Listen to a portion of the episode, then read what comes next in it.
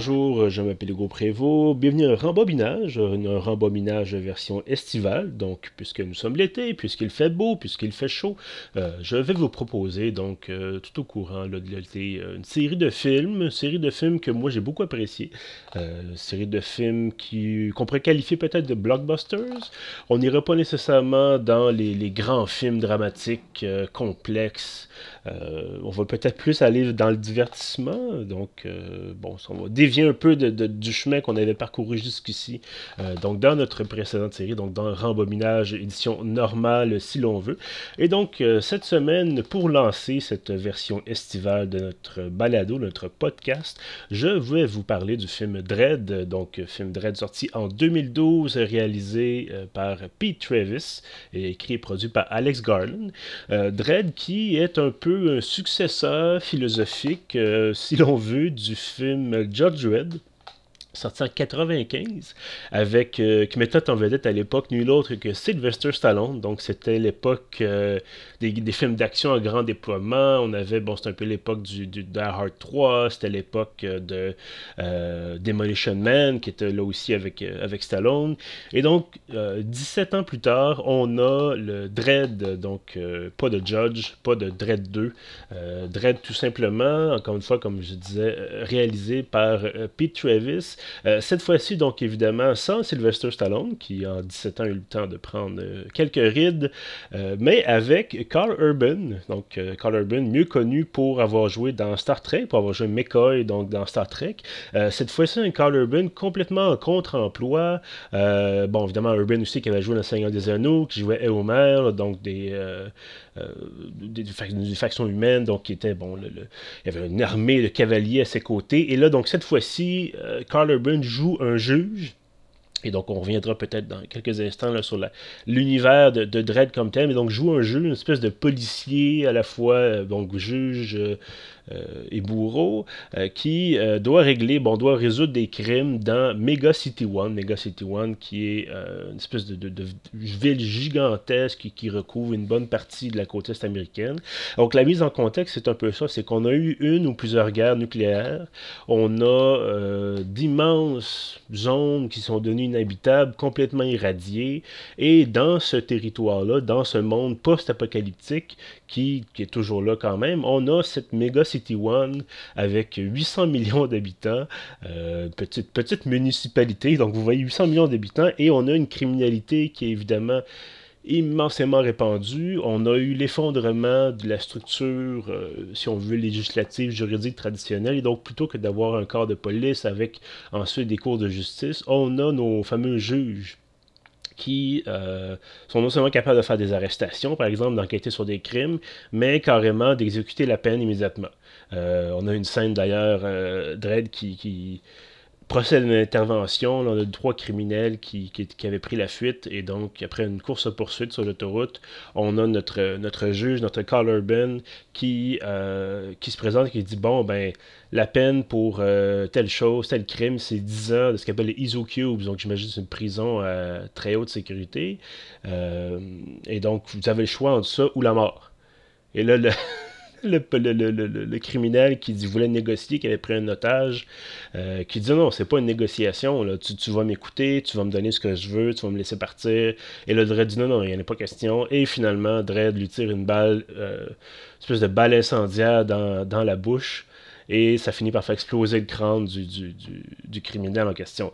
Donc, ça donne le ton, comme vous le voyez. Euh, c'est un univers qui était déjà extrêmement violent, qui était évidemment, comme on disait, un univers post-apocalyptique, donc avec tout ce que ça peut laisser sous-entendre de d'effondrement, euh, je disais tantôt, effondrement une structure traditionnelle pour la loi et l'ordre. On a donc un corps policier euh, qui, est, cruel, un corps policier qui n'a pas de place à la négociation, à la clémence, et la peine pour ça, c'est tel tant d'années d'isolement en, prison, ou c'est la mort carrément, euh, et donc on exécute la, la, peine sur place, on exécute la sentence sur place, euh, il n'y a pas de processus d'appel évidemment, il n'y a pas de différents paliers de tribunal ou de tribunaux, pardon, donc comme on disait, voilà, on exécute et on passe à autre chose. Euh, ce qui est intéressant de voir, bon, évidemment, l'histoire comme telle du film, euh, on peut quand même le résumer rapidement. Euh, Dredd est appelé, bon, euh, un homme mystérieux, d'ailleurs, qui a toujours son casque sur la tête. Euh, Carl Urban, là-dedans, comme je disais, fait complètement contre-emploi. D'habitude, on le voit en méca, il est souriant, c'est un beau, c'est un bel homme. Euh, évidemment, dans Seigneur des Anneaux, il avait la longue chevelure, et là, il était sur un cheval, il était le combattant de la liberté. Cette fois-ci, il était une espèce d'exécutant. une espèce d'exécutant de, de, de, l'ordre établi, c'est de, conserver un peu un semblant de, de, facette de civilisation, une espèce de vernis de civilisation après l'effondrement, bon, encore une fois, du gouvernement américain puis d'autres nations.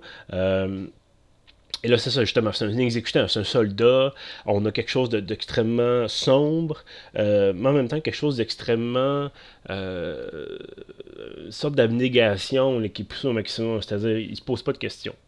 On n'a pas de, de, grands questionnements philosophiques sur euh, Ah, est-ce que je fais la bonne chose? Est-ce que les criminels n'ont pas raison un peu? Est-ce qu'il faudrait pas contester cette, proto-dictature? Euh, Non, non, on, exécute, encore une fois, on accomplit la mission, puis on passe à la suite. Euh, donc, c'est ça, l'histoire de Dredd, le film comme tel, on a notre, notre policier, notre juge. Euh, ils sont tous appelés des judges dans, le film. Euh, et d'ailleurs, le slogan un peu sur la fiche, c'est Judgment is coming. Donc, évidemment, ça, ça donne le ton. Euh, donc, on a notre juge qui est appelé rappelé à la base, en fait, après une intervention, et qui doit chapeauter une nouvelle, une recrue, qui s'appelle Anderson, jouée par, attendez, j'avais le nom ici, donnez-moi quelques petits instants, je ne sais pas le bon anglais, voilà, Olivia Turlby, qui, est mon âge d'ailleurs, qui a 32 ans, Olivia Turby, qui n'a pas fait grand-chose dans sa carrière cinématographique, en fait quelques apparitions là, dans, des, films, mais rien de, vraiment qui se démarquait, je vous dirais. Là. On a des choses plus un rôle secondaire. Et dans ce cas-ci, encore une fois, c'est aussi un rôle secondaire, mais évidemment plus, euh, centré. Euh, plus, plus, au d'action, évidemment, on va faire équipe, comme je disais, avec, euh, avec Dredd, avec Carl Urban. Et donc leur mission, c'est d'aller enquêter sur un cas qui semble relativement banal. On a dans cette, dans cette méga city, on a évidemment des, des bâtisses comme on les connaît, des immeubles de quelques étages. Et on a euh, les méga tours euh, de 200, 200, 250 étages, donc des, espèces de en béton gigantesque, on dirait une méga tour à appartement. Et euh, donc, c'est ce qu'on nous présente comme étant les structures du futur, les structures de l'avenir. C'est évidemment très. Euh, bon, les gens qui s'intéressent à tout ce qui est euh, justement symbolique, là, le, le, le, futurisme, mais tel qu'on le voyait dans les années 80-90. Vous avez vu par exemple Akira, un film extraordinaire dont on aura certainement l'occasion de parler, peut-être à l'automne. on a cette, cette vision d'un Néo-Tokyo, par exemple exemple, où les, les tours sont on peut même pas imaginer la hauteur des tours. On est pratiquement un kilomètre de deux kilomètres de haut. C'est, vraiment quelque chose d'incroyable. Et donc, on a ces tours-là dans Mega City One. Euh, et donc, nos, nos, héros, nos policiers, euh, nos juges sont appelés à intervenir à Peach Trees, qui est une, de ces tours, l'une de ces tours. Et on a trois hommes qui se sont écrasés, euh, qui ont fait la. Parce que, bon, comment c'est structuré, c'est qu'on a l'extérieur, évidemment, avec les, parois, c'est une, tour à appartement, je pense que vous allez rapidement vous faire une idée, mais à l'intérieur, c'est ouvert. On a une espèce de grande cour intérieure, grand atrium, et c'est ouvert euh, de l'intérieur jusqu'en haut, jusqu'au dernier étage, et donc, euh, on a des hommes qui semblent avoir chuté sur 200 étages, et donc, à l'arrivée, euh, ou peut-être pas 200 étages, mais bref, à l'arrivée, il en reste plus grand-chose. Ça ressemble plus à de la bouillie humaine qu'à des cadavres. Euh, mais bref, on a quand même nos, policiers qui interviennent, qui décident d'enquêter, de, voir euh, qui est responsable de, la mort de ces, hommes-là. Et on, apprend rapidement que dans, dans, cette tour-là, il y a un gang criminel qui fait la loi, qui a expulsé euh, qui a conquis tous les, toutes les sections de la bâtisse, qui a conquis tous les étages, donc les 200 étages, dirigé d'une main de, de, de, fer par euh, Mama, euh, qui est interprété par Lena Headley, qui a joué Cersei Lannister dans Game of Thrones, évidemment. Et donc, ce film-là étant sorti en 2012, on, on, imagine que c'est peut-être un projet à part là, qui avait été. où Mme Headley a décidé de, de participer. et donc, cette chef de gang-là vend une drogue qui s'appelle le slow-mo. Et il ne faut pas penser à RBO, évidemment, mais il faut penser à une sorte de drogue qui permet de ralentir. En tout cas, on a l'impression que le temps ralentit. On a l'impression que le temps s'écoule plus lentement. Et une espèce de méga buzz, là, avec des... dans le film, on représente ça avec une espèce de mélange de couleurs vraiment, vraiment psychédélique, qui contraste, bien entendu, avec le gris, le brun, le noir, le, toutes les couleurs sombres et lugubres qu'on a dans, la tour. Euh, donc voilà, donc on a nos juges qui se renseignent, on dit ah ben c'est peut-être maman est peut-être responsable ou ses sbires sont responsables de la chute des, trois hommes et euh, encore une fois, Dredd et, et Anderson décident d'enquêter et maman constate qu'il y a donc deux juges dans, dans la tour et décide de fermer la tour. Donc, on a une, équipe de sécurité qui est là et on a une espèce qu'appelle les autres le, Doomsday Protocol, ou en tout cas le, War Protocol, voilà, le protocole de guerre euh, en cas d'attaque. Est-ce que c'est une attaque nucléaire? Est-ce que c'est un autre genre d'attaque? On a un processus de, si on veut, mise en quarantaine euh, de la tour où tout est fermé. On ne peut pas sortir, les ondes sont bloquées, on ne peut pas donc appeler à l'aide. Euh, et donc, nos héros sont enfermés dans cette tour-là et ils vont décider de, chercher à les récupérer maman, finalement d'arrêter des gens ou de, bon, dans ce cas-ci, peut-être les exécuter euh, au besoin. Et pendant ce temps-là, maman, elle dit aux habitants de la tour, écoutez, il y a deux juges dans la tour, euh, ce sont des indésirables, et si vous m'aidez à m'en débarrasser, je vous offre, je pense, un mois de loyer, ou en tout cas de l'argent. Euh, sonnant et trébuchant, puisqu'évidemment, bon, les gens sont pauvres là-dedans, c'est vraiment des, des taudis. Et donc les gens vont se décider de prendre les armes et d'aller chercher les juges pour les, abattre. Et donc c'est un peu ça notre structure du film. Euh, c'est assez simple en fait. On n'a pas de grands revirements euh, scénaristiques. Et en fait, ce qui est intéressant, André, plusieurs choses évidemment qui sont intéressantes dans Dread, mais principalement au niveau du scénario. Euh, en ce qui concerne le scénario, je vais dire au niveau du scénario, mais ça se dit pas. En ce qui concerne le scénario, voilà, ça nous rappelle, pour ceux qui ont peut-être et se sont peut-être un peu promenés dans l'univers euh, cinématographique international, ça nous rappelle euh, le film The Raid, un film euh, indonésien, donc sorti en 2011, une année seulement avant la sortie de, Dread, un film indonésien qui nous racontait justement des policiers qui font une descente dans une tour à logement où il y a un gang criminel, vendeur de drogue qui sévit. Et donc, encore une fois, dans ce cas-ci, nos héros sont coincés dans, euh, dans une tour bloquée, ils peuvent pas en sortir, euh, ils peuvent pas appeler à l'aide. Bon, je pense qu'ils peuvent appeler à l'aide, mais il y, a des questions de, policiers corrompus là-dedans qui vont décider de, d'essayer de, faire de la coup d'argent puis de tuer leurs collègues plutôt que de, leur revenir en aide.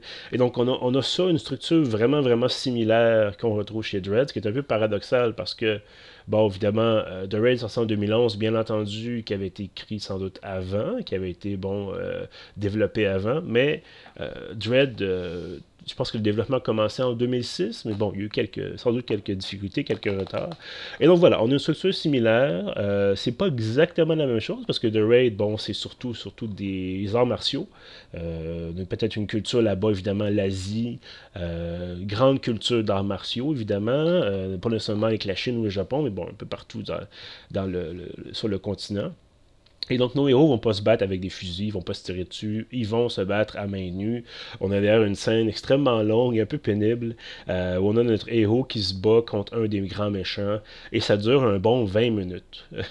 ça dure un bon 20 minutes et là on a, ils se portent des coups, puis là ils sont mal, puis ils se blessent, puis ils, se battent encore, puis il y a toujours cette, on voit toujours ces films là où le héros il remange des coups puis il dit ah je suis presque à terre, puis là, il se relève parce qu'il a la volonté de se battre pour la justice. Et donc bon ça finit, bon, ultimement, le, The Raid, évidemment, je vous invite à le voir, bien sûr. Euh, style un peu particulier, bien entendu.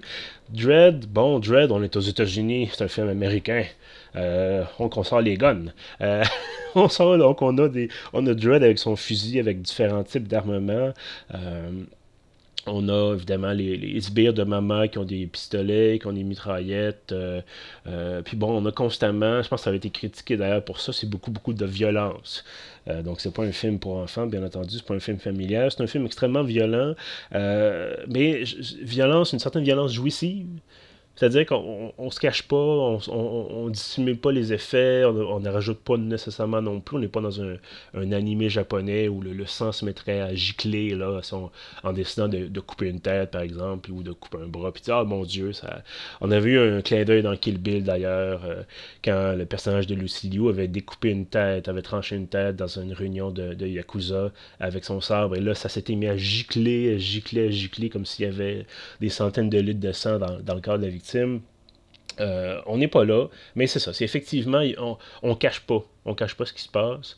Euh, on a même des scènes au ralenti où on voit les balles qui rentrent dans les têtes, qui font exploser l'écran. Puis bon, on se dit, réalisateur, directeur photo se sont amusés là-dessus. On se dit, bon, on va en mettre le plus qu'on peut pour vraiment faire un film, un film d'action, un vrai film d'action qui rappelle un peu les, les, trucs complètement euh, délirants des années 80-90. Euh, puis d'ailleurs, je pense, si je ne me trompe pas, Dread avait été classé 18 ans et plus. Euh, donc, à sa sortie, euh, sans surprise. Puis bon, je pense que ça le mérite aussi. on a, justement, il y, a, trop souvent peut-être des films d'action où c'est pour 13 ans et plus, ou 16 ans et plus. Et là, on veut pas perdre notre audimat, donc on veut qu'il y ait le plus de gens possible qui aillent voir le film, et donc on essaie d'avoir un classement le plus bas possible pour justement attirer les foules. Dans ce cas-ci, on a décidé de faire autrement. Ça explique peut-être euh, le fait que le film, qui avait un budget d'à peu près 45 millions, euh, en fait 30 et 45 millions, dépendamment des, sources et des, ce qui a été mis sur la promotion, a fait un succès au box-office d'à peu près 42 millions. Est-ce que c'est un échec commercial? Probablement, euh, mais c'est un succès critique euh, inespéré. Bon, puis évidemment, quand le film est sorti ensuite en DVD, en Blu-ray, succès fou, c'est devenu ce qu'on a... Bon, Wikipédia parle d'un film culte. Est-ce que c'est un film culte? Je vous laisse peut-être débattre là-dessus, mais, euh, mais c'est un excellent film. Euh, c'est un film que j'ai du plaisir à revoir de, temps en temps. Euh, bon, évidemment, rendu là, je, sais comment ça se termine, mais non, c'est un beau, c'est un bon film. on a encore une fois Urban qui, qui, qui est là et qui disait à peu près cinq répliques de tout le film. Il est inflexible, puis on aime ça le voir. Étonnamment, il y a presque plus de profondeur de personnage là-dedans que ce qui joue le, personnage qui joue dans Star Trek. Euh, que plus, plus que McCoy. Donc, il y a vraiment un côté euh, minimaliste des interventions, minimaliste des dialogues, minimaliste du scénario qui fonctionne extrêmement bien. Euh, et bon, par ailleurs, ce que vous pouvez faire, si ça vous intéresse, on a par exemple un, artiste que j'aime beaucoup, un artiste qui fait du euh, ce qu'on appelle du dark synth, donc musique euh, électronique rétro, mais des accents un peu sataniques, un peu, un peu violents. on a une combinaison franchement intéressante d'un clip, d'une chanson d'un artiste qui s'appelle Carpenter Brut, qui est un artiste français. Et je pense que le nom de la chanson, c'est Anarchy Road il va falloir que je fasse une vérification, mais bref, je pense que c'est ça. Euh, voilà, Anarchy Road, et qui est monté sur, euh, synchronisé avec des scènes du film Dread. Et ça fonctionne très bien. Anarchy Road qui parle de, de, de, de, déchéance urbaine, qui parle de violence, qui parle de chaos, et là on a nos scènes de Dread euh, qui fait son chemin, là, autant que faire se peut, dans une espèce de labyrinthe de la mort. il se dit, bon, je fais ça pour accomplir mon devoir seulement et il n'y a pas de considération autre. On fait le ménage, on élimine les criminels. Euh, il y a une scène au début du film où on dit Ah, euh, justement, Dredd est avec Anderson, puis il dit Bon, a cru. Euh, tu, tu, choisis, on a 17 000 crimes qui sont rapportés en tout temps à peu près. 17 000 crimes qui sont rapportés dans Mega City One. On peut intervenir dans 4% des cas on se dit, oh, d'accord, la société tient, mais un peu à, peine. Et donc, dit, bon, c'est toi qui choisis, puis à ce moment-là, c'est elle qui choisit euh, Peach Trees, donc l'intervention euh, dans la tour où nos deux, nos deux héros vont passer, je pense, une journée, deux journées. Euh, je pense que une journée au complet, en fait, seulement. Et donc voilà, donc Dread, c'est à peu près ça. c'est très court. Ben, très court. C'est c'est bref dans le sens où on n'a pas, encore une fois, on n'a pas de scénario extrêmement complexe, on n'a pas de, de, grands messages philosophiques ou social ou politiques ou c'est un film où deux personnes essaient de surnager euh, dans le chaos, dans, la violence, dans la drogue. Euh, pas un film qui donne espoir nécessairement, parce que les, gens qui sont coincés là, les habitants de la tour, qui décident d'aller attaquer les juges pour faire de l'argent, ils n'ont pas beaucoup de choix. Ils n'ont pas le choix, en fait. Ils vivent dans des taudis, ils vivent dans une espèce de bidonville, mais verticaux. Et il faut obéir au baron de la drogue, carrément. Et, c'est tout ça. Puis on peut pas vraiment. Quand la police est là, ben, la police tire dans le tas, puis la police s'en fout un peu du reste. Là. donc c'est vraiment. C'est un univers qui est vraiment particulier, qui est vraiment intéressant. Et ce qui est vraiment, vraiment dommage également, c'est qu'il n'y a jamais eu de suite.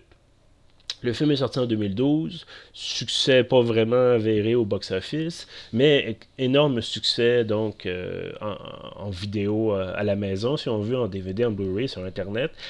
Et Carl Urban a fait pression, il a fait même lancer une pétition, il a même dit moi je serais prêt à mettre de l'argent pour qu'il y ait une suite. Et finalement, ça s'est pas fait. Euh, je pense qu'il y a eu des complications avec les studios, puis bon, changement de, scénariste ou réalisateur peut-être. Mais donc, ça s'est jamais fait. On n'a jamais eu de Dread 2. Euh, est-ce que c'est une bonne chose? Est-ce que c'est une mauvaise chose? Disons que ça laisse un peu l'image. Euh, on peut pas ternir nécessairement l'image du film. Souvent, il y a des gens qui disent Ah, le, film, le premier film a bien marché, on fait une suite, et là, c'est moins bon, ou bon, les acteurs ont changé, ou le scénariste a changé, puis le réalisateur, et c'est sur une pente descendante.